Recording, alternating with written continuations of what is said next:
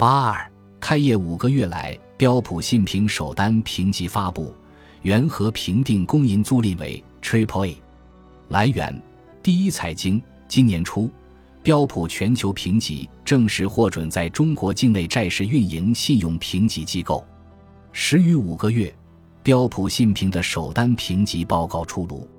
第一财经记者获悉，七月十一日，标普信评评定公银金融租赁有限公司主体信用等级为 Triple A，展望稳定。标普信评表示。这一主体信用等级在公银租赁个体信用状况基础上调升了四个子级，以体现该公司对于工行的极高重要性和工行的极高信用质量。标普信评专门为中国境内市场设定了一套评级标准。一般而言，评级基准是评级的起点。标普信评将银行的评级基准定为 BBB 加。证券公司为 BBB 等，此后再根据个别金融机构的特殊情况在基准上调整。公银租赁的 Triple A 评级也是调整后的结果。此外，企业的主体信用评级由个体信用状况和支持框架共同决定。如果标普信评认为企业可能受集团或政府影响，该影响会反映在支持框架中。从而可能使 SACP 和 ICR 之间产生差异。如果影响正面，表明企业可能获得集团或政府的支持，这对其可能构成信用加分；反之，则可能会削弱其信用状况。公银租赁的主体信用等级与母行的信用质量之间是密切相关的。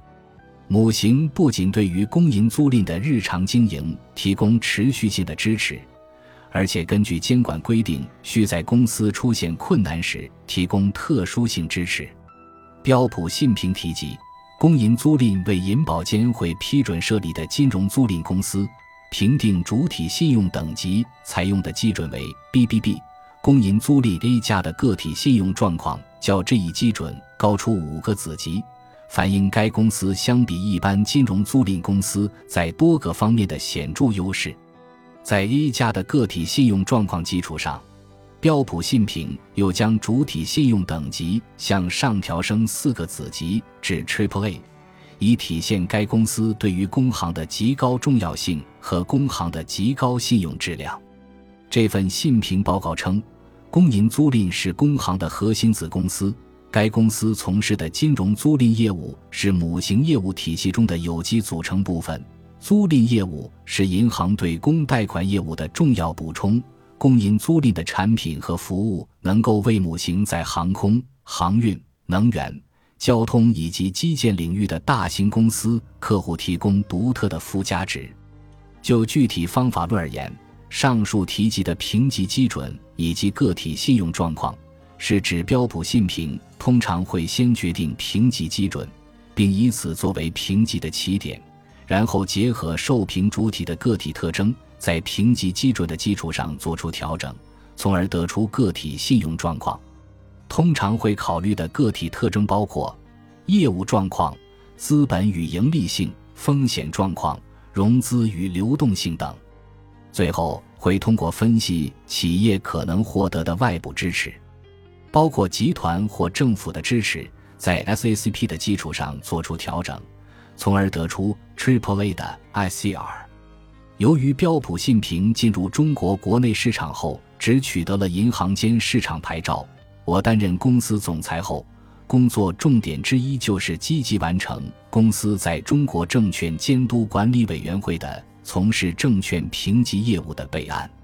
二零二零年十月二十一日。标普信评作为首家外资独资评级机构，完成了首次备案。从此，标普信评能够满足很多发行人在银行间市场和交易所两个市场发行债券需要评级的要求，具有了准权牌照的资质。二零二一年三月一日，北京国资管理中心成为首家取得标普信评评级的企业。随后于三月九日在交易所成功发行中期票据。标普信评的评级方法论和标普全球评级的一脉相承，简单说就是评级水平有区分度。对于很多发行人而言，标普信评的评级会比现在他们公开的评级要低，因此，即使发行人非常了解标普信评积极努力的意义和对中国信用评级市场的价值，他们也是没有足够的积极性取得标普信评的评级的。这样一来，我们只能一直和发行人保持交流。星星之火可以燎原，那是一个缓慢而艰难的过程。同时，我们必须要以多样化的方式给市场提供更多透明度，积极发布研究报告，通过市场高度关注的信用事件。举行市场活动，让市场参与者更好地了解标普信评。我在前言中提到，虽然我已经离开标普了，但一样需要恪守保密原则。因此，书里所有的信息都是来自不同渠道的公开信息，没有任何保密信息。我非常感谢媒体朋友们在2020至2021年对于标普信评的高度关注、广泛报道和支持。他们对标普信评的技术层面的深入理解和详实信息，让我可以在本书中引用他们的公开报道。如下就是《经济观察报》在二零二零年底对我的采访，这也是对我和标普信评在二零二零年的工作做的一个总结。现在回看，标普信评在二零二零年一共举行了九十多场的线上研讨会，吸引了超过三万多人参加。这真是非常了不起的成就。作为对比，根据穆迪业绩公布会上的公开信息，穆迪在2021年的市场活动一共吸引了5万多人参加。一年多来，我们继续扩大团队，目前分析师团队和市场团队加一起共约40人。对评级机构来讲，最核心的工作就是提供评级服务。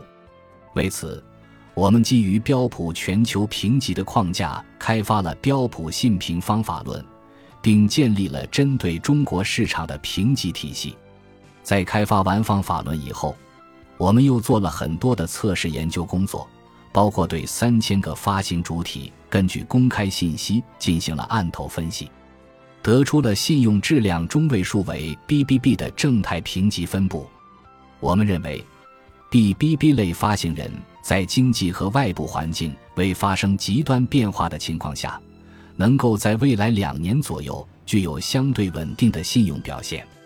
同时，我们与发行人和境内外投资人进行了大量的沟通和交流。今年因为疫情，很多交流都是通过网上研讨会的方式进行的。我们一共举办了超过九十场，参与人数累计超过三万人次，其中。参与人数最多的一场是最近关于永煤违约的讨论，线上听众超过五千人。我们还举办了一个线上专题研讨系列，叫“坐标普近距离”，邀请了很多投资者、发行人还有券商承销机构的嘉宾，从不同的角度来谈中国信用市场的发展。